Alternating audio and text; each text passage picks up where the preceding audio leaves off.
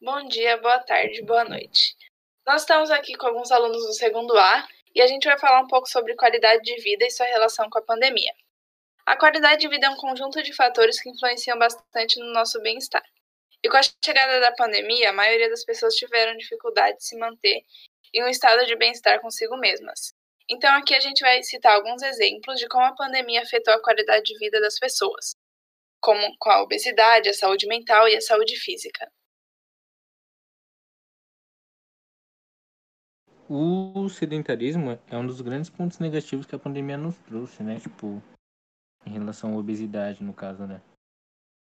Porque ela basicamente impossibilita a gente de praticar atividades físicas, como jogar um futebol, jogar vôlei, ir na academia, ou até mesmo fazer uma caminhada, né? E tipo, você sem praticar alguma dessas atividades físicas, ele basicamente te prende de ficar em casa, né? Tipo, não dá pra você fazer essas coisas em casa, tipo, o mais que não dá pra fazer é se fazer uma caminhada, né, velho? Tipo, dependendo da casa, você fica andando em círculo, né? Tipo, não uma casa tão grande. Então, tipo, sei lá, não vai contar a mesma coisa que, tipo, você tá jogando bola ou você tá fazendo uma caminhada na rua, né, mano? Sim, eu acho que a maioria das pessoas costumavam ir para academia ou fazer algum esporte ou ir para rua praticar alguma atividade física. E com o isolamento, a gente tendo que ficar em casa, né? Eu acho que a obesidade aumentou bastante porque nem todo mundo tinha como fazer algum exercício físico dentro de casa. Sobre a saúde física. É, de fato, na quarentena não tá fácil praticar exercícios, mas não é impossível. É importante mantermos nosso corpo saudável, comendo e dormindo direito, pois além de melhorar nosso dia a dia, ajuda com doenças tanto físicas quanto, quanto psicológicas, como a, como a depressão. Bom, a saúde mental na quarentena piorou e quase a população inteira está sofrendo com isso. É, como as pessoas não podem interagir com as outras, sair de casa e tudo, acabou aumentando os casos de depressão e ansiedade. E os dois englobam também saúde física, porque as pessoas que têm ansiedade normalmente comem compulsivamente e não se exercitam, e as pessoas que têm depressão não têm força para levantar da cama e se alimentar direito. E até por essa piora da saúde mental durante o Covid-19, é, o aumento pela procura de remédios psiquiátricos também aumentou.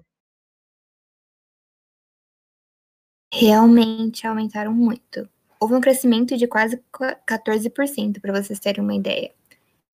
É, um aumento foi na venda de remédios antidepressivos e estabilizadores de humor. Para vocês terem uma noção, eram vendidos em 2019 cerca de 56 milhões de remédios. Hoje, em, quer dizer, em 2020, para vocês terem uma noção, aumentou desse número para 64 milhões de vendas de medicamentos. É um aumento muito grande para em tão pouco tempo.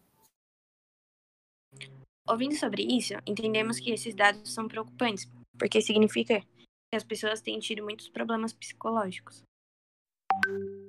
Como a Cardin disse, eu acho que a saúde mental das pessoas piorou bastante, porque a gente tendo que ficar em casa isolado, sem ter contato com nossos familiares, com nossos amigos, acabou prejudicando bastante e também né, com os casos que iam aumentando cada vez mais, então agravou bastante a situação.